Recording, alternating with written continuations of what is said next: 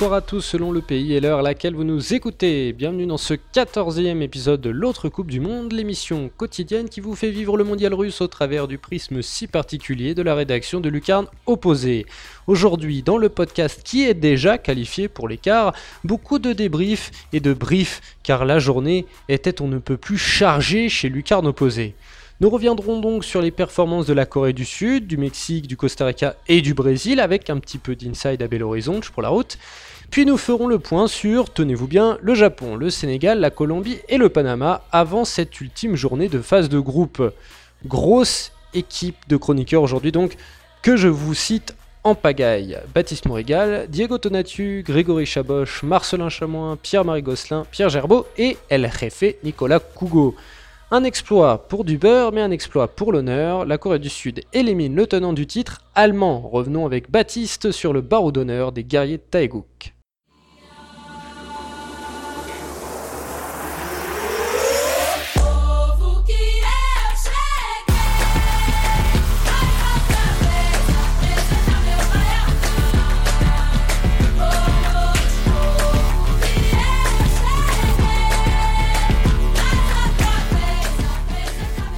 Bonjour Baptiste, comment ça va Salut Simon, ça va très bien.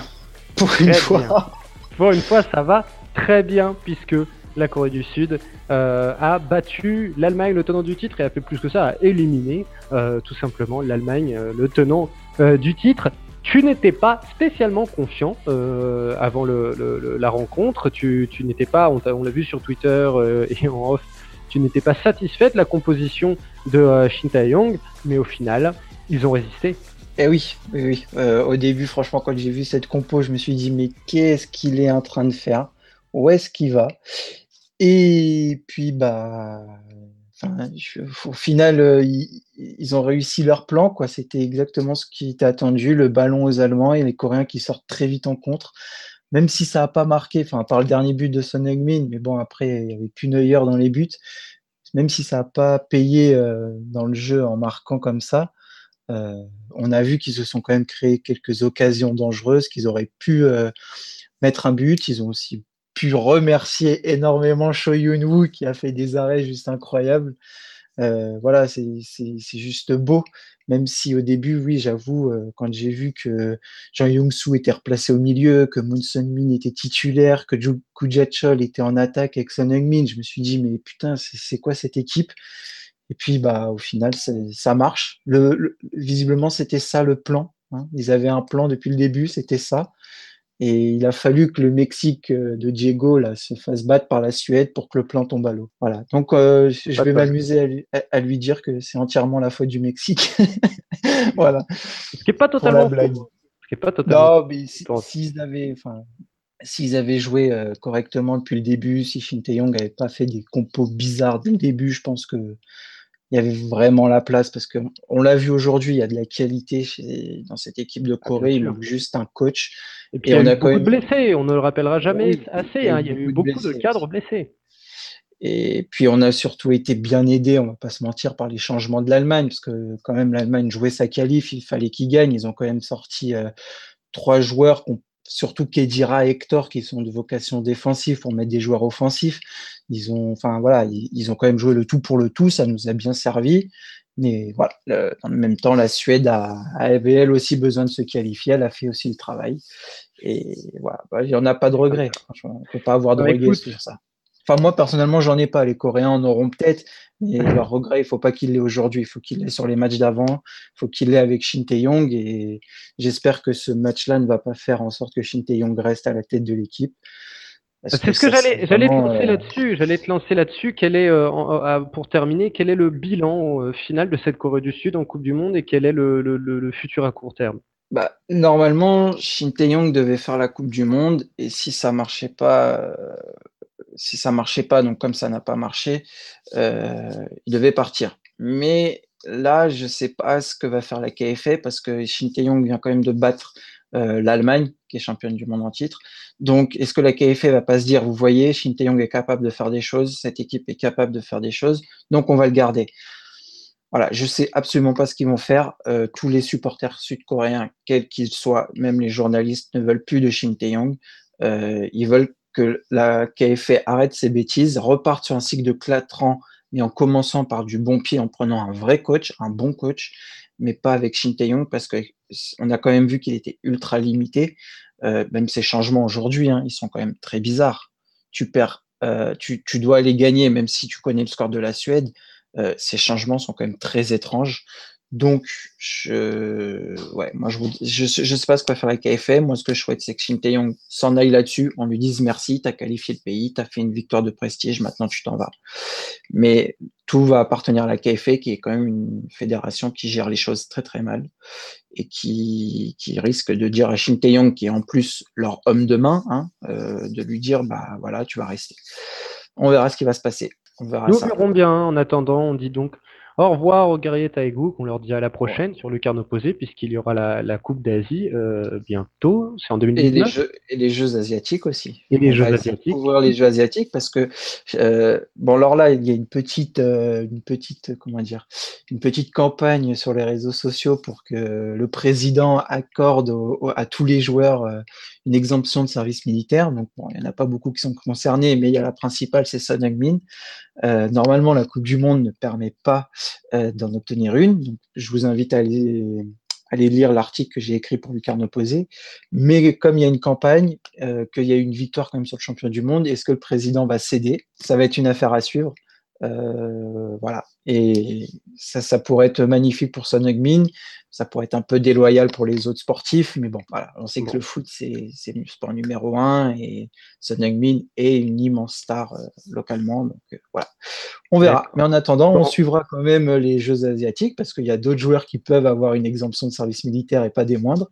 Donc, euh, on suivra ça pour Lucarne opposé et la, la Coupe d'Asie 2019 aussi. Exactement. Très bien. Écoute, toi, Baptiste, tu restes avec nous. Ce n'est pas fini. Ta Corée du Sud est éliminée, mais ce n'est pas fini puisque le Japon est encore là et jouera euh, aujourd'hui.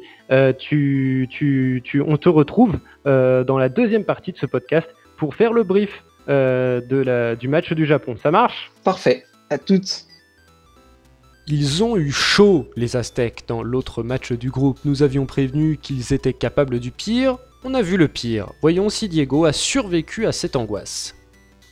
Hola Diego, comment comment ça va? Comment ça va Diego? Que sufrimiento. C'était l'horreur. C'était l'horreur. C'était l'horreur sur tous les points de vue. C'était l'horreur sur le point de vue des sentiments et c'était l'horreur euh, footballistiquement. Et oui. et oui, car vous l'avez compris, euh, vous l'avez, vous l'avez compris, pardon, euh, chers auditeurs, le Mexique s'est qualifié, mais dans une douleur terrible. On l'avait annoncé, hein, comme je vous l'ai dit dans cette petite introduction, euh, le Mexique est capable du pire. On a vu euh, le pire avec cette défaite 3-0 euh, contre la Suède. C'est le pire match depuis 1978. ah, carrément. Pour toi, c'est j'ai regardé là. 78. Alors, j'ai pas vu les matchs en 78, évidemment, j'étais pas né. Mais alors, j'ai regardé hein, dans l'histoire du Mexique. À chaque fois, le Mexique, quand ils perdent, c'est de peu. C'est jamais, ils perdent jamais contre des petits. Euh, j'ai dû remonter jusqu'à 78 et une défaite 6-0 contre l'Argentine pour vraiment voir une défaite aussi, euh, aussi honteuse et aussi, euh, aussi large, quoi, finalement.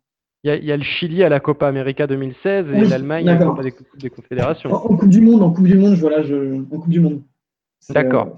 en, une semaine, le, Mexique a réalisé peut-être le plus grand, le plus grand exploit de, son histoire en battant l'Allemagne il y a dix jours. Et, et là, en, se faisant laminer 3-0. Donc, euh, euh, c'est quand même un match euh, assez étrange finalement, parce que c'est un, un, match vraiment. On avait annoncé hein, que le Mexique pouvait largement se faire, se, se, faire harakiri.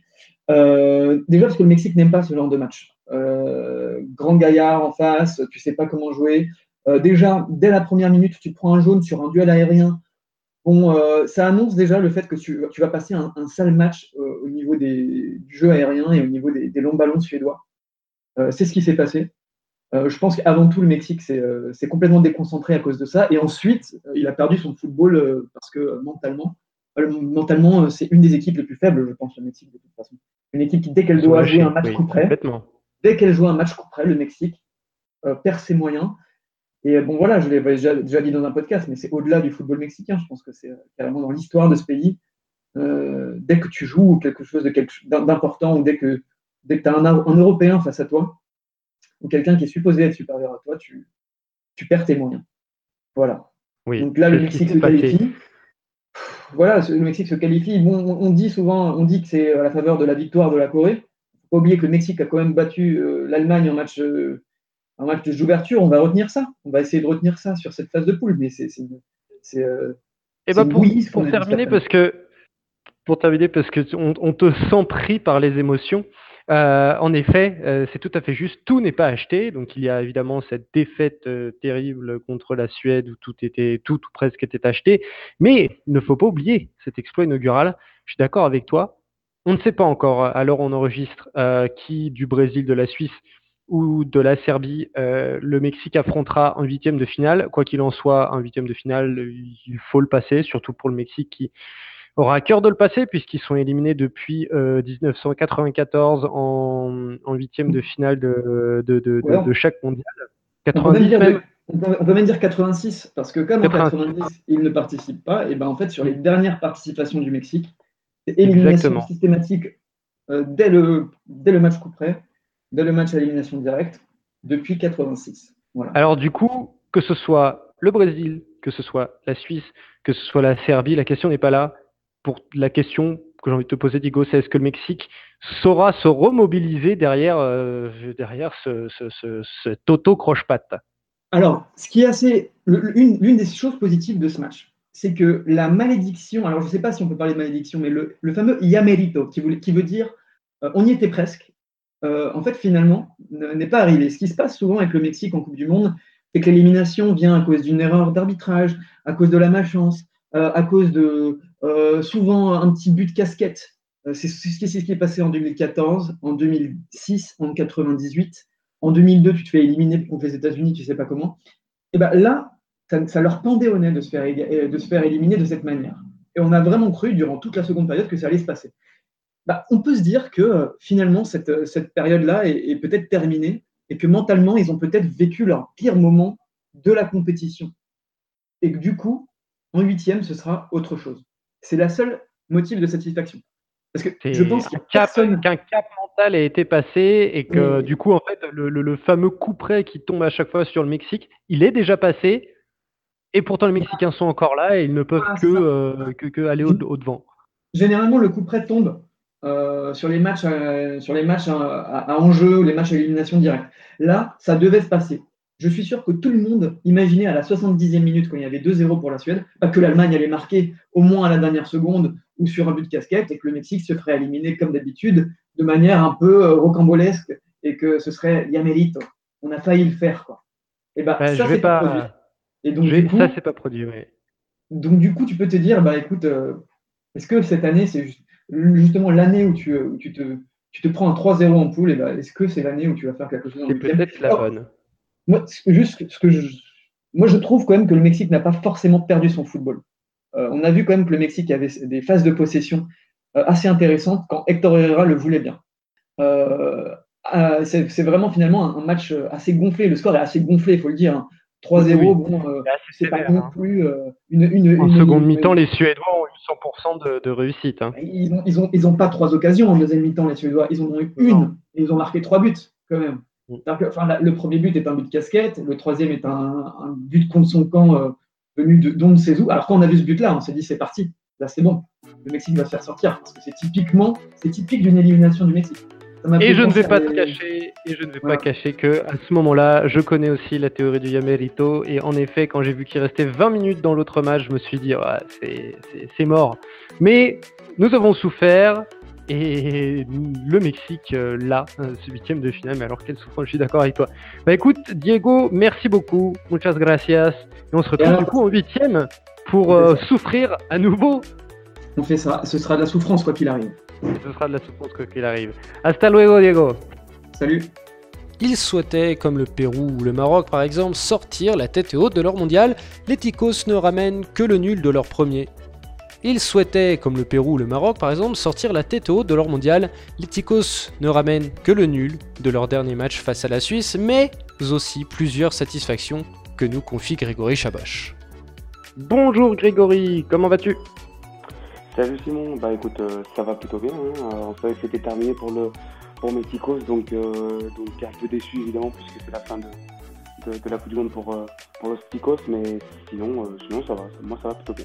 Et oui, car euh, grâce euh, au Costa Rica, à partir de maintenant, toutes les équipes de la Coupe du Monde euh, ont marqué, ont pu célébrer au moins un but.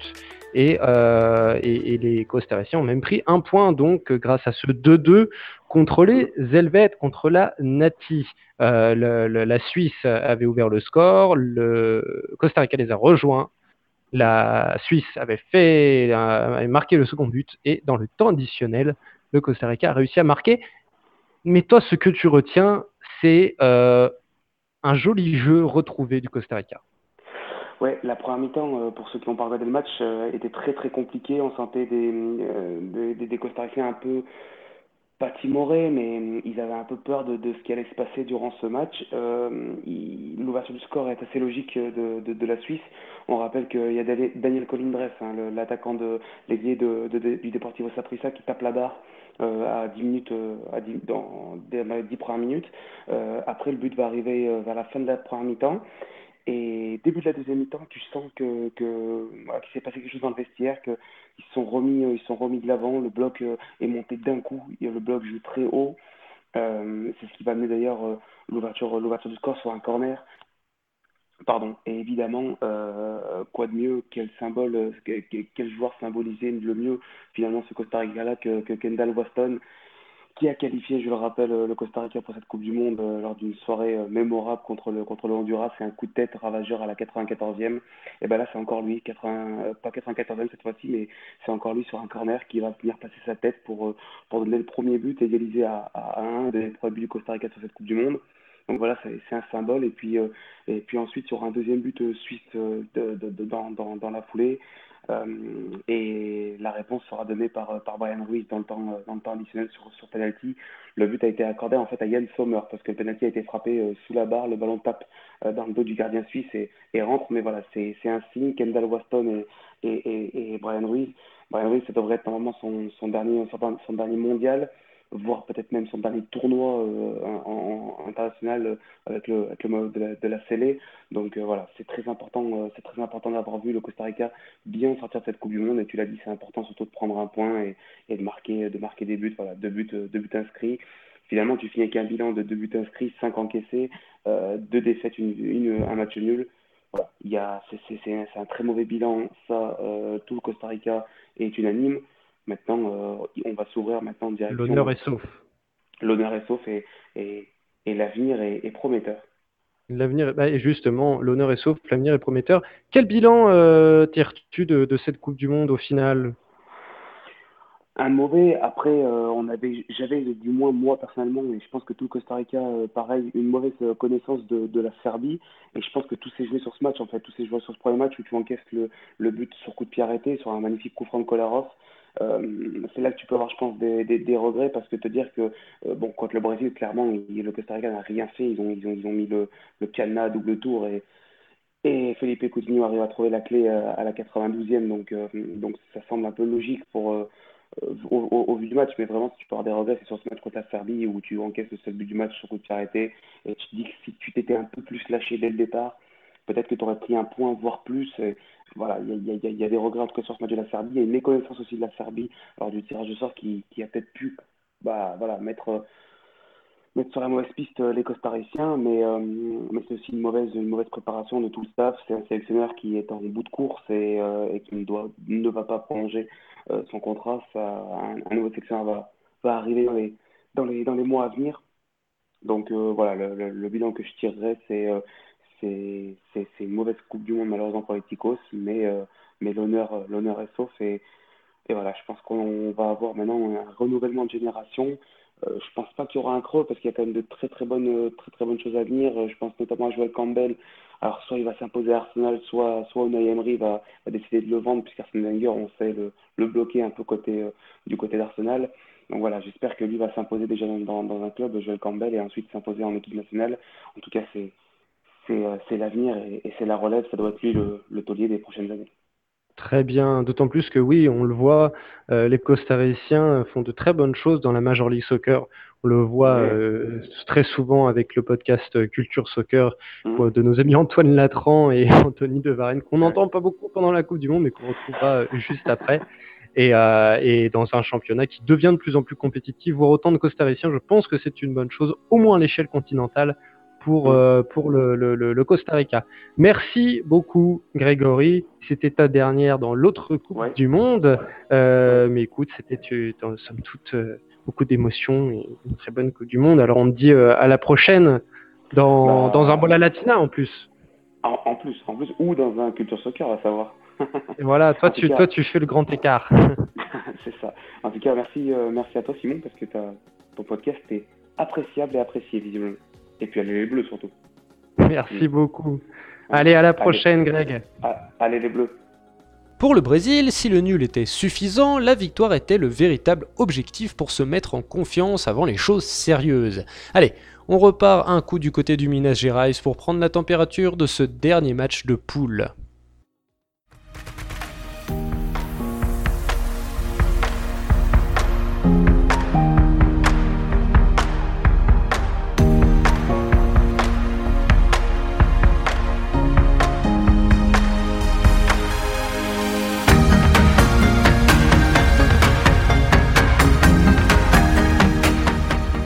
Changer, troquons aujourd'hui la populaire Praça Savassi pour le quartier de Lourdes, ou Lourdes comme la ville française, tout à fait. Beaucoup plus guindé, fréquenté par les CSP+, de Belo Horizonte, l'ambiance reste festive bien sûr, mais bien moins concentrée sur l'enjeu d'une rencontre, que le Brésil doit pourtant bel et bien jouer avant de rejouir. On papote, on rigole, on drague, on n'a pas toujours l'œil rivé sur l'écran, et l'hymne est à nouveau bazardé sans patriotisme aucun.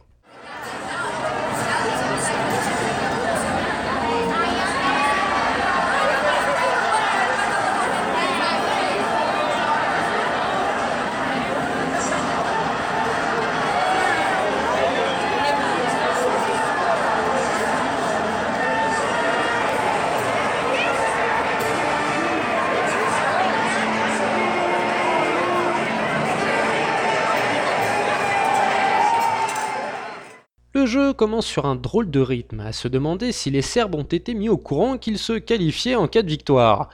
Un petit jeu attentiste que Paulinho va finir par leur faire payer à la 36e.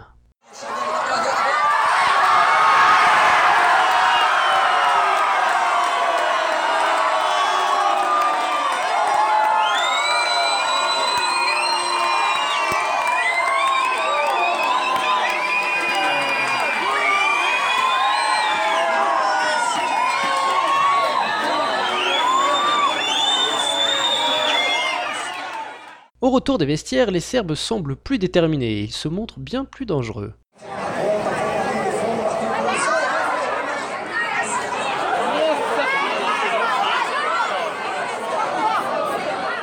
Le prince Neymar, quant à lui, dont le comportement lors du dernier match a beaucoup déçu, en prend pour son grade. Enfin, sa mère plutôt.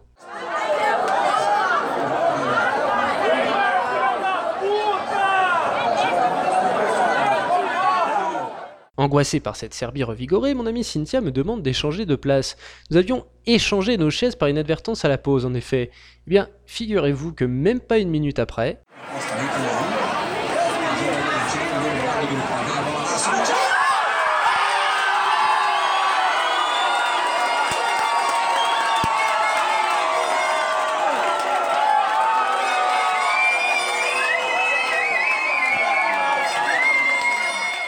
On y croit, on n'y croit pas, mais la superstition, ça se vit, ça ne s'explique pas.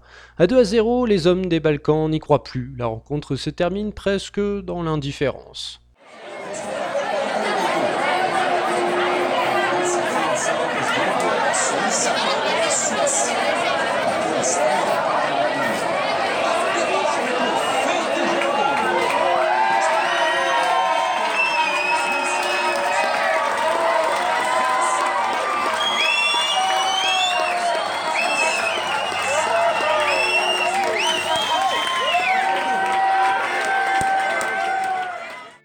Job is done, trabalho feito, comme on dit ici.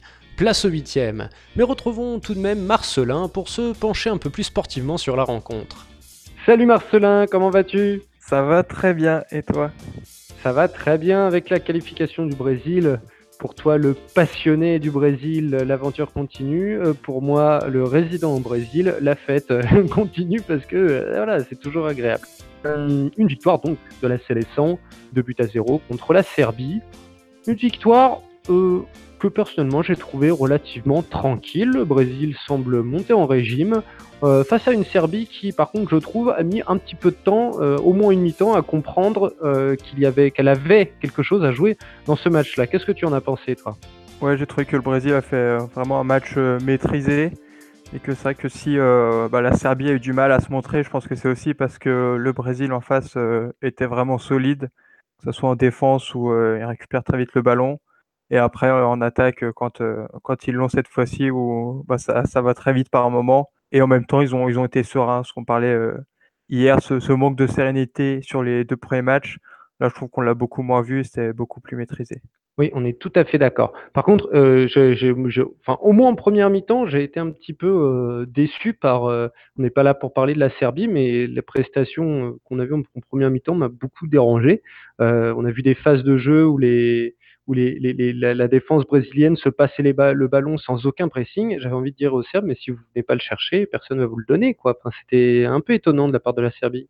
Ouais, c'est vrai que je pense que euh, j'ai un peu peur de, l'enjeu euh, avec euh, cette place à aller chercher. C'est vrai qu'ils ont, eu du mal à rentrer dans, le match, mais en face, il y avait quand même un Brésil qui était assez costaud par rapport aux deux premiers matchs. Ça, c'est sûr, il fallait l'affronter, ce Brésil d'aujourd'hui car on l'a vu monter en régime. On a vu un Neymar euh, un petit peu plus euh, un petit peu plus en jambes. Qu'est-ce que t'en dis?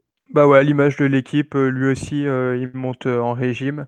Plus ça vient et, mieux c'est. Dans les accélérations, on retrouve un peu le, Neymar du, PSG en début de saison où il peut vraiment faire mal quand il accélère. Et aussi, dans, on l'a vu un peu moins chercher le dribble, plus jouer avec les autres et même lui, on, sent qu'il est mieux dans, dans son match. Quoi. Donc, euh, comme le Brésil, euh, je trouve qu'il monte en puissance.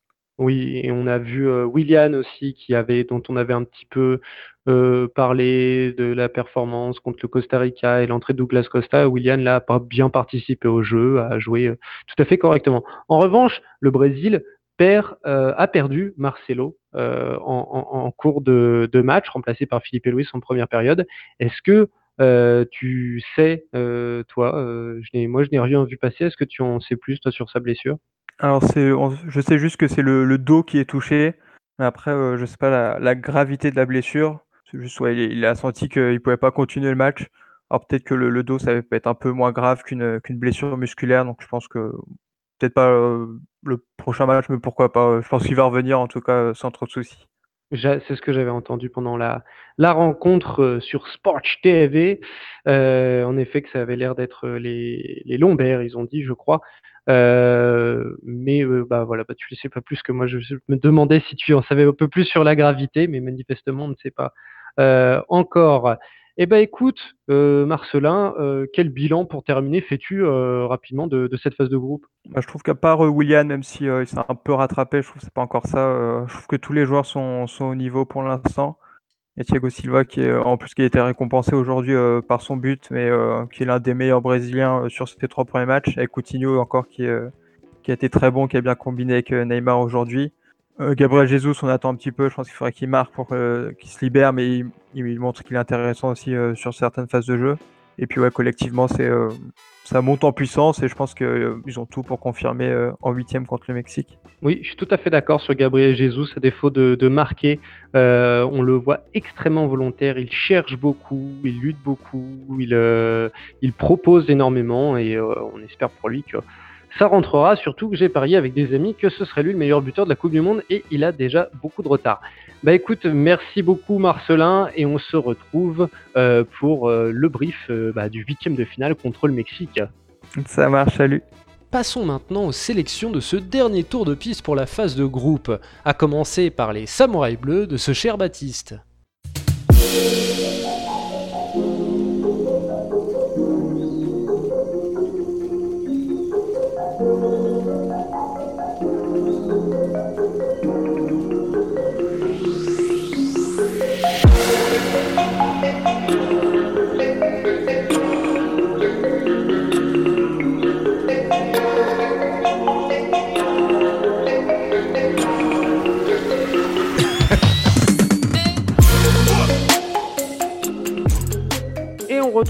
Baptiste Maurigal. Ça va toujours bien, Baptiste?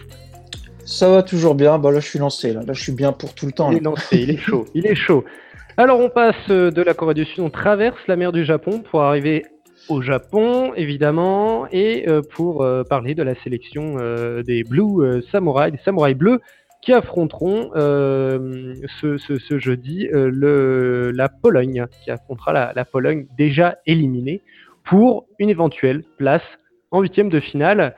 le Japon qui a arraché le nul contre le Sénégal et qui a toutes ses chances en main face à une équipe qui par contre aura à cœur de se venger, euh, enfin plutôt de sauver son honneur. On a vu ce qu'une bête blessée euh, peut faire avec la Corée du Sud ou le Pérou. Euh, est-ce que le Japon tombe dans un piège, s'avance vers un piège, ou plutôt, voilà, la question est-ce que le Japon est armé à ne pas tomber dans le piège polonais? Euh, oui, ils sont armés. Parce que, alors, ce que j'ai vu de la Pologne, concrètement, le Japon ne doit pas en avoir peur. Le Japon doit jouer son jeu, doit, aller là chercher cette place en huitième et ne pas attendre qu'elle lui tombe dans les mains. Euh, il faut que, voilà, il faut qu'ils se donnent à fond. Ils ont toutes les cartes en main parce que la Pologne, c'est vraiment pas top. En plus, ils sont éliminés. Alors, certes, ils vont vouloir faire un résultat, mais il va pas falloir se laisser prendre par la, pression parce que c'est quand même une grosse pression. Euh, le Japon peut finir premier de son groupe en cas de victoire. Euh, si, bien, si bien sûr le Sénégal ne met pas euh, une claque euh, à, la Colombie. voilà. Donc en plus, le Japon est dans la meilleure position possible, c'est-à-dire que même un match nul, ils sont qualifiés. Donc il faut vraiment pas qu'ils tombent dans, dans, un piège de se dire putain, est-ce qu'on va se qualifier ou pas? Il faut qu'ils jouent leur jeu, qu'ils soient sérieux, et je pense que ça devrait passer. Parce que la Pologne, c'était vraiment pas top sur les deux premiers matchs, alors que le Japon avait montré quand même de belles choses. Donc voilà, ils, ont tout entre les mains c'est à eux de jouer et j'espère qu'ils vont, vont, euh, bah, vont remplir leur contrat et d'aller en, huitième. Et est-ce que, euh, est-ce que, euh, excuse-moi, j'ai mangé le nom du sélectionneur, c'est Nishino? Oui, Akira Nishino. Akira Nishino, je ne l'ai pas mangé en fait. Il était derrière, juste au bout de ma langue. est-ce que Nishino a prévu des, changements tactiques, des, des, petites modifications pour affronter ces Polonais? Alors, je pense pas on, se posait quand même un peu la question sur le, gardien, euh, mais je pense que Kawashima va quand même garder la confiance du sélectionneur. Je trouverais ça un petit peu dommage quand même, juste dans un match qui peut être le plus important de la Coupe du Monde pour eux, parce que s'ils le foirent, ils, sont, ils peuvent être éliminés. Euh, ça serait quand euh, ça serait quand même bizarre de le voir changer. Après, vu que ça a marché pour les deux matchs, je suis pas certain qu'il va y changer quelque chose, euh, même s'il me semble qu'il avait fait un changement face, euh, entre, face au Sénégal.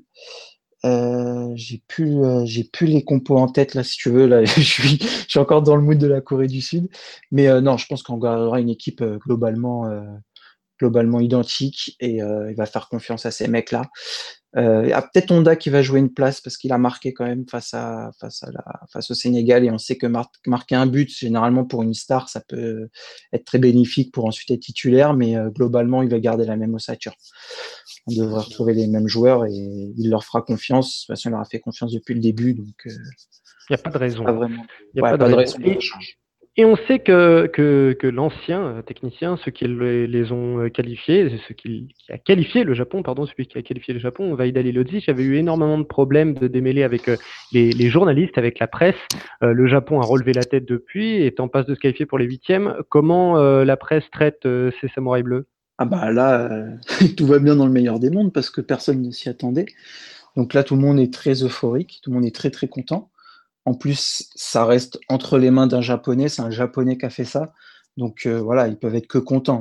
Quand ça allait mal et que c'était un étranger, ils étaient bien contents de le souligner en disant qu'un étranger ne comprenait peut-être pas forcément les, caractéristiques d'un joueur euh, asiatique. Donc là, ça marche, c'est un entraîneur japonais, forcément, tout est bien. Voilà. Je vois pas d'ombre au tableau pour le moment. Très bien, ben écoute, on va garder cet esprit fort positif et euh, envoyer de très bonnes ondes pour le Japon on est sûr et certain déjà, en tout cas dans ce groupe, que deux euh, ressortissants du groupe euh, du cheptel du monde, quart opposé, sera en huitième. Euh, donc au bout d'un moment, il y a conflit d'intérêts. Alors pour moi, Sénégal, Colombie, Japon, que le meilleur gagne. Et je leur souhaite le, le, meilleur parcours. Merci beaucoup Baptiste et on se retrouve demain pour débriefer ce match du Japon. Ok, d'accord, pas de souci. À demain. Dans l'autre match de ce groupe H, le Sénégal ira défier la Colombie. Sacré dessert pour les Lions de la Teranga. Voyons avec Pierre-Marie si les fauves sont en appétit. Salut Pierre-Marie, comment ça va? Bonjour Simon, bah ça va, ça va. Bon, demain le Sénégal, dernier espoir africain de cette compétition, qui jouera pour euh, une victoire bien sûr ou un nul qui lui permettrait de passer en huitième de finale contre la Colombie, une sacrée équipe, un sacré ogre qui, euh, qui, sera difficile à, à, à tuer, à surmonter. Euh, comment euh, le Sénégal compte affronter cette Colombie? Ah ben écoute, comme je l'avais dit un peu plus tôt, difficile d'anticiper un petit peu quels seront les matchs des Sénégalais tant ils sont imprévisibles dans leur production. bon, on peut quand même s'attendre à avoir une équipe assez ben, assez concentrée sur ses sur ses tâches défensives, un petit peu à l'image de ce qu'a fait le Nigeria hier. Euh, bon, euh, après, ils sont quand même, euh, ils sont quand même encore invaincus depuis le début de la compétition. Ils sont sur une bonne dynamique. Ils ont, ils ont, comme je l'ai dit dans les podcasts précédents, ils, surfent sur une réussite assez, assez incroyable à ce niveau-là de la compétition. Euh, donc bon, ils ont les cartes en main avant le coup d'envoi. Enfin, au moment du coup d'envoi, ce seront, ce seront eux qui seront qualifiés. Donc euh, voilà, tout le monde, euh, tout le monde y croit, euh, le, que ce soit l'entraîneur, les joueurs, bon, tout le monde semble prêt pour, pour ce combat-là. Après, ils auront quand même un petit peu de pression parce que dernière équipe africaine en lice, euh, les derniers capables de se qualifier pour les huitièmes, euh, aucune équipe en huitième pour l'Afrique, ça, il faut remonter à 1982 pour ça. Donc, ce serait quand même un sacré, euh, un sacré coup d'arrêt pour le football africain. Et euh, ben, du coup, c'est une pression que vont devoir assumer les Sénégalais. On sait que c'est jamais très évident. Oui, on l'avait dit d'ailleurs lors du dernier podcast où l'on avait traité euh, du Sénégal, tu nous avais dit qu'il y avait une certaine conscience continentale derrière euh, les équipes africaines, a fortiori derrière le Sénégal, qui, comme tu l'as dit, est la dernière chance. Est-ce que Monsieur Aliou Cissé, l'un des entraîneurs les plus classes de cette Coupe du Monde, prévoit des changements sur le terrain pour affronter la Colombie? Alors, tu connais le dicton, on ne change pas une équipe qui gagne. Euh, il y a quand même des petites rumeurs qui, circulent, qui commencent à circuler un petit peu sur les, euh, sur les sites euh, sénégalais, les réseaux sénégalais, avec une possible titularisation de, de euh, Keita Baldé, euh, l'attaquant de Monaco, qui, qui, pourrait être associé en pointe avec euh, Nyang. Il y avait une petite incertitude avec lui puisqu'il est sorti contre le Japon un petit peu avant la fin, avec en, entraînant un petit peu la patte. Donc voilà, ça faisait ça, faisait partie des doutes de savoir s'il allait être apte. Euh, dans la conférence de presse d'aujourd'hui, le coach a dit que qu'il serait prêt. Donc euh, voilà, logiquement, à part peut-être une titularisation de, Keita Balde en attaque, on devrait retrouver la même équipe qui avait débuté le premier match dans un système en, en 4-4-2 euh, avec Ganagay et Alfred Ndiaye au milieu. Et puis aussi, euh, bon, une petite, euh, je sais pas si c'est une petite incertitude, mais c'est un débat qui est en train de naître un petit peu sur, qui est en train de naître un petit peu parmi les supporters, c'est qui est-ce qui sera dans les buts? Parce que bon, même si Kadim Ndiaye est titulaire depuis le début, mais il reste sur une boulette.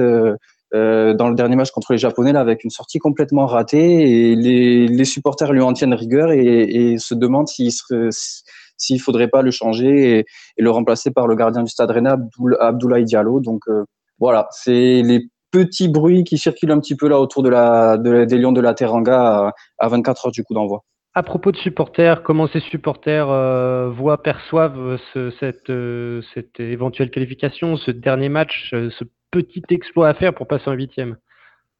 Ben écoute, eux, ils sont assez confiants parce que euh, bon, c'est vrai que nous, on a, on a cette image d'une Colombie, on, on, on est conscient de la force de cette Colombie de Peckerman, euh, voilà, qui est maintenant euh, euh, un outsider régulier dans toutes les compétitions auxquelles elle participe. Mais c'est vrai que d'Afrique, c'est pas forcément un ogre de l'égal de l'Argentine ou du Brésil. donc voilà, ça peut être peut-être un, il n'y aura pas ce, ce, cet excès de, respect de l'adversaire qu'on a pu voir euh, notamment dans le match du Nigeria contre l'Argentine. Logiquement, ça devrait pas être le cas pour les Sénégalais. Et euh, également un petit mot, oui, pour euh, donc pour ces supporters qui y croient dur comme fer. C'est vrai qu'on les voit beaucoup à la télé. Ils ne sont pas très nombreux. La délégation sénégalaise est très petite, peut-être même encore plus petite que celle de l'équipe de France. Mais voilà, c'est des, c'est des supporters. je voulais le dire, c'est pratiquement des supporters professionnels. Ils sont là-bas pour pour faire leur métier, encourager leur équipe. C'est pour ça qu'ils sont tous déguisés, qu'ils ne s'arrêtent pas de chanter du début à la fin, qu'ils n'arrêtent pas de de faire des chorégraphies parce que ça fait partie de de leur job. Et généralement, c'est des délégations officielles qui voyagent comme ça. C'est pas comme ben comme comme Jérôme par exemple qui a pris une initiative personnelle de voyager avec les avec ses supporters uruguayens, mais c'est plutôt là le gouvernement sénégalais, le ministère des Sports et la fédération qui ont organisé un voyage comme ça de, de des groupes de supporters officiels eh ben, pour qu'ils jouent leur rôle de douzième homme, euh, puisqu'ils se le disent clairement, ce sont eux les douzièmes hommes de la de la sélection. Donc voilà, c'était pour vous dire, c'est pour ça qu'on les voit pas très nombreux en tribune, mais souvent à l'écran. du, supporter professionnel. C'est un concept, mais, euh, mais c'est assez génial, je trouve. Merci beaucoup, Pierre-Marie. On se retrouve demain pour, euh, en espérant euh, que ce ne soit pas la dernière fois que l'on ait un chroniqueur d'Efrikia dans un podcast, puisque les Maghrébins de Farouk sont déjà sortis, l'Afrique du Nord avec l'Égypte aussi. on espère, voilà, Nigeria sorti. On espère que ce n'est pas la dernière fois, ce ne sera pas la dernière fois pour, pour la team Efrikia. Salut Pierre-Marie. Eh ben euh, ouais, salut Simon. Et puis ouais, je compte sur l'équipe, euh, la team Lucarne opposée pour croiser les doigts avec moi parce que bon, c'est bon, il y en a déjà plein des équipes sud-américaines euh, qualifiées pour les huitièmes. en effet. Ciao ciao. Ciao Simon. En face des Lions, El Tigre. Remis sur pied après leur triomphe sur la Pologne, les Colombiens n'auront pas d'autre choix que de s'imposer pour continuer l'aventure. Accueillons notre ami Pierrot pour savoir si la chandelle des cafeteros brûle encore. Hola Pedro, salut Pierre, comment estás? Hola Simon, ça va, ça va bien et toi? Ça va, ça va très bien. Parlons donc de ce troisième match des Cafeteros, euh, troisième match de qualification qui est pareil, qui est dans un groupe, hein, comme, comme le groupe du Mexique euh, hier, euh, qui est un groupe très très très relevé, enfin surtout très ouvert encore. Et tout n'est pas encore fait pour la Colombie qui avait perdu son premier match, mais qui a brillamment remporté son second.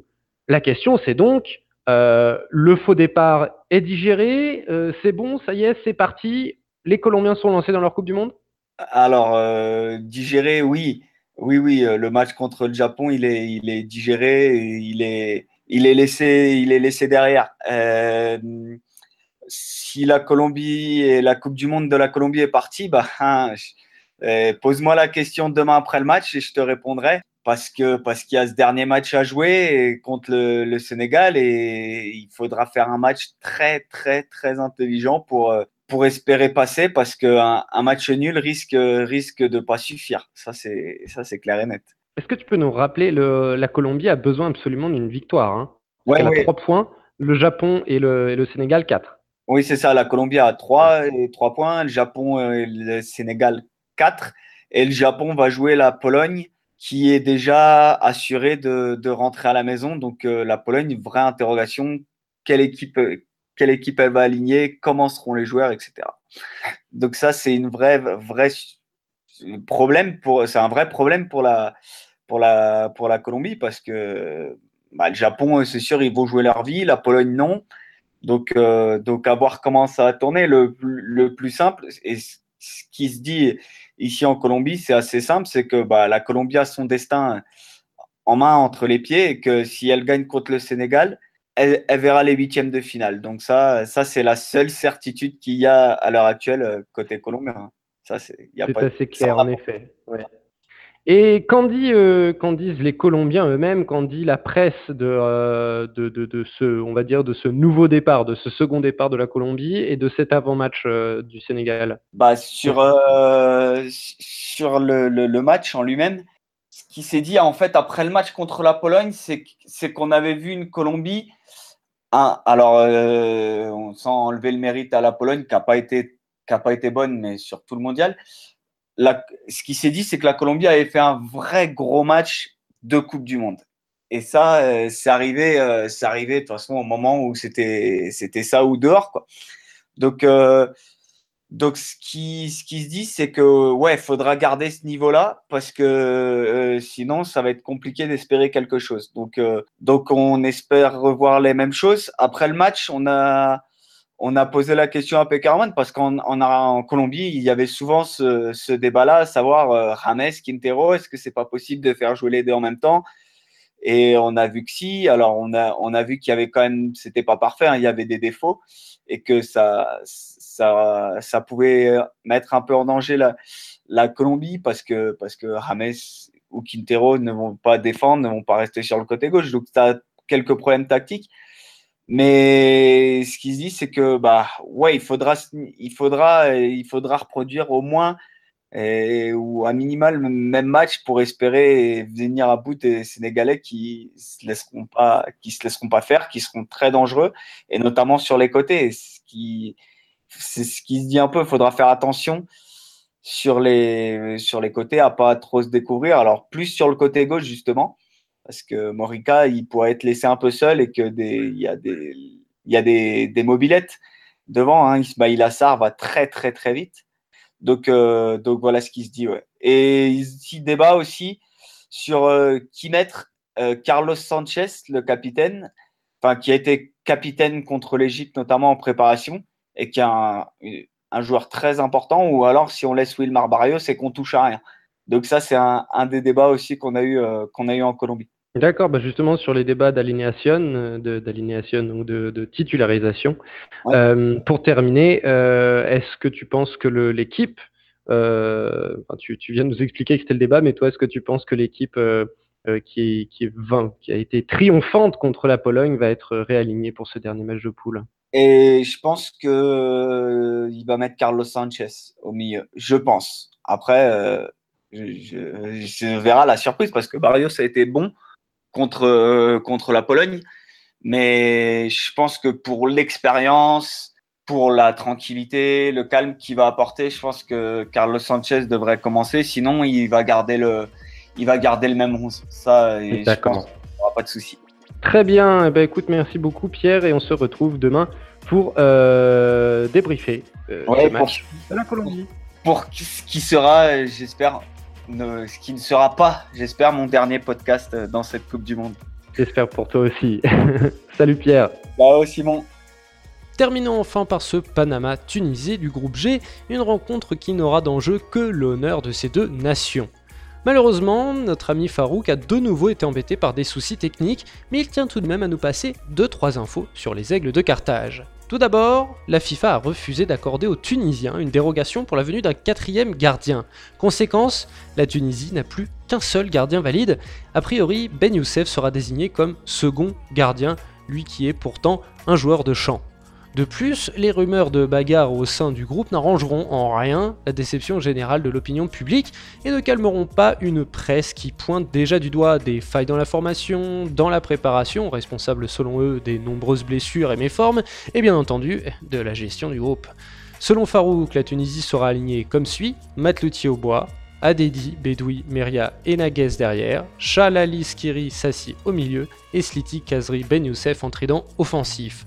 Bon, vous l'avez compris, Farouk n'est pas des plus optimistes pour ce dernier rendez-vous des Tunisiens. D'autant plus qu'en face, le Panama a le sourire jusqu'aux oreilles malgré l'élimination. Faisons le point Canaleros avec Nicolas Cougo. Bonjour Nicolas, comment ça va? Salut Simon, bah écoute, euh, ça va très bien, on a eu une belle journée de Coupe du Monde là, donc euh, ça va très bien. On a eu en effet des buts, on a eu euh, de l'émotion, on l'a vu dans, dans la première partie de, de ce podcast. Mais euh, pour le moment, là, on va parler d'aujourd'hui, euh, aujourd'hui euh, jeudi, euh, pour parler de ce match du Panama contre la Tunisie. On l'a vu euh, juste avant, là, dans la présentation de, de, de, de l'arrivée, la très ma petite transition vers le match du Panama. Euh, Farouk Abdou est très pessimiste sur la Tunisie. La Tunisie apparemment est en train de vivre euh, beaucoup de, de, problèmes internes. Euh, ça a l'air assez compliqué la vie du, du groupe tunisien. le Panama, lui, est encore en train de, célébrer son premier but en Coupe du Monde malgré la, la, la, la, déroute euh, somme toute logique face à l'Angleterre. Euh, c'est absolument des dynamiques euh, complètement inverses. On peut, on peut imaginer une première victoire du Panama en Coupe du Monde, non? Écoute, en tout cas, eux, ils l'espèrent. Euh, je ne vais pas te dire qu'ils l'envisagent, hein, parce que euh, Dario Gomez a quand même euh, rappelé à tout le monde, parce que tu l'as dit, il y a une espèce d'euphorie qui, se dégage. Ça paraît paradoxal de dire, mais voilà, on, on, en a parlé dans le dernier podcast. Ce but booste tout le monde. Et bon, Gomez a quand même rappelé que la Tunisie, ça restait quand même un rival euh, au-dessus du, de Panama, mais il a aussi bien expliqué, évidemment, d'un niveau bien moindre que les deux monstres que furent euh, Belgique et, Angleterre. Donc oui, il y a un objectif. Euh, ils, ont conscience qu'il y a une possibilité, et c'est d'ailleurs ce qu'il a déclaré en conférence de presse, c'est leur source de motivation d'aller chercher quelque chose d'un nouveau historique, d'aller chercher un point, voire même une victoire. Ils vont, euh, quand tu vois un petit peu la formation qui est alignée, il y a quelques petites retouches tu sens qu'ils ont envie d'aller chercher la victoire. Et, euh, écoute, euh, oui, il l'espère. Euh, et puis, ça paraît pas si fou, hein, vu ce que Panama a fait avec ses moyens, ça paraît pas si fou. Ça ne paraît pas si fou. Tu as parlé de petites modifications, de petites retouches.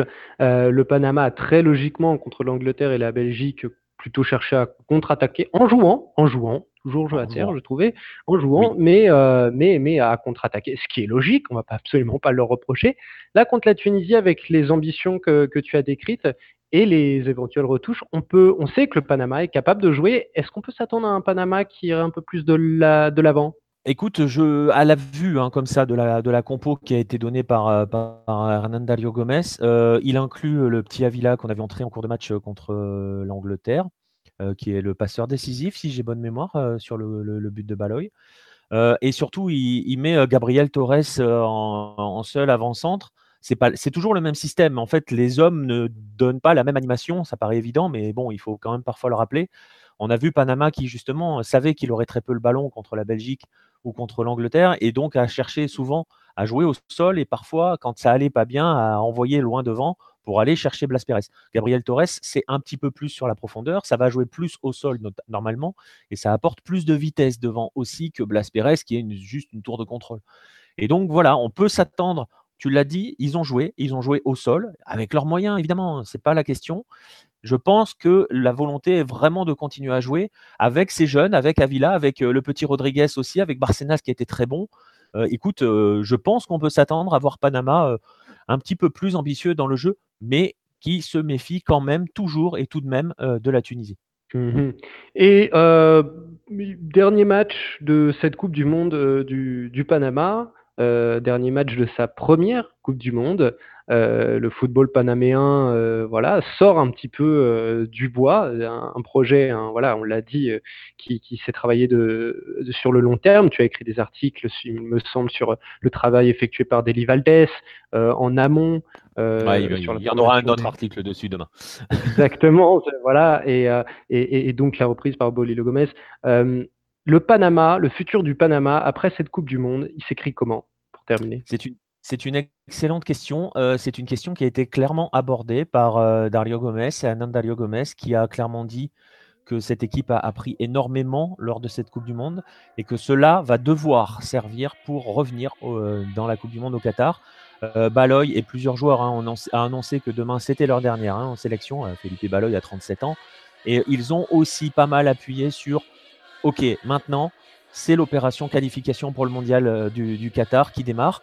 Et Baloy a été très clair en conférence de presse. Il a, il a, mis, à sa façon la pression euh, sur, euh, sur la fédération en expliquant que maintenant c'était à elle de mettre les moyens, de développer les structures d'entraînement de la sélection, de développer davantage le, le, championnat. Donc concrètement, euh, de mettre en marche sa dynamique, de mettre en marche son football sur Twitter, j'avais, fait le parallèle avec Chili 62, la construction, etc. Panama est dans cette dynamique-là, cette Coupe du Monde, c'est sa première. Il apprend, il est vraiment au tout début. Gomez, euh, Hernan Dario Gomez a toujours dit que le Panama, il a même utilisé le terme le Panama est vierge à ce niveau-là. Donc voilà, leur objectif, c'est maintenant, il va falloir avancer. Hernan Dario Gomez a, bien insisté sur le fait qu'il y avait des jeunes qui étaient dans cette équipe, qui avaient donc, qui allaient donc aborder la phase de qualification en ayant comme expérience un mondial avec le Panama. Et ça, ça pouvait tout changer. Maintenant, euh, ils ont un petit peu tous mis la balle dans le camp de la Fédé et des instances en disant maintenant, il faut se mettre en marche. Voilà qui promet tout de même de, beaux jours et on peut espérer euh, un beau futur pour ce Panama que l'on suivra sur euh, de toute façon avec Lucarno Posé, les Gold Cup, les qualifications pour le, le mondial, etc. Exactement. Merci beaucoup Nico et on se retrouve euh, demain pour euh, le débrief de ce Panama-Tunisie. Et eh ben ça marche, à plus Simon. Allez, c'est parti, avant-dernier récap pour la phase de poule. Dans le groupe E, le Brésil l'emporte sur la Serbie 2 à 0, tandis que la Suisse bute sur le Costa Rica 2 buts partout. Le Brésil termine donc premier, 7 points, suivi par la Suisse, 5 points. La Serbie, 3 points et le Costa Rica, 1 point, sont éliminés. Dans le groupe F, la Suède étrie le Mexique 3 à 0, pendant que la Corée du Sud fait trembler la planète foot en sortant l'Allemagne, 2 buts à 0 pour les Asiatiques. La Suède se place première à la faveur d'une meilleure différence de but que le Mexique, 6 points chacun. La Corée du Sud se place troisième aussi grâce à un meilleur goal average, reléguant le tenant du titre à la dernière place de son groupe, 3 points de part et d'autre. Merci à tous de nous avoir suivis pour ce 14e épisode de l'autre Coupe du Monde. N'oubliez pas de venir nous solliciter sur les réseaux sociaux. La vidéo du jour est coréenne et nous fait mesurer ce que signifie une victoire pour l'honneur. Quant à moi, je vous dis à demain pour une nouvelle journée de ce mondial russe. Salut les amis.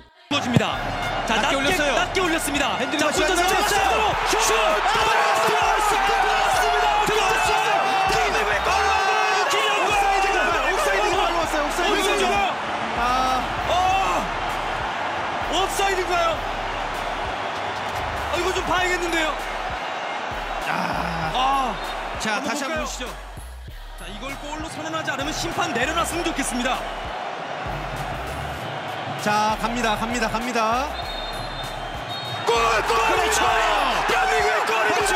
대한민국이 두 개를 잡습니다! 잡았어요! 두개 잡았어요! 김혜웅 골의 골입니다! 대한민국의 골 선언이 아, 됐습니다!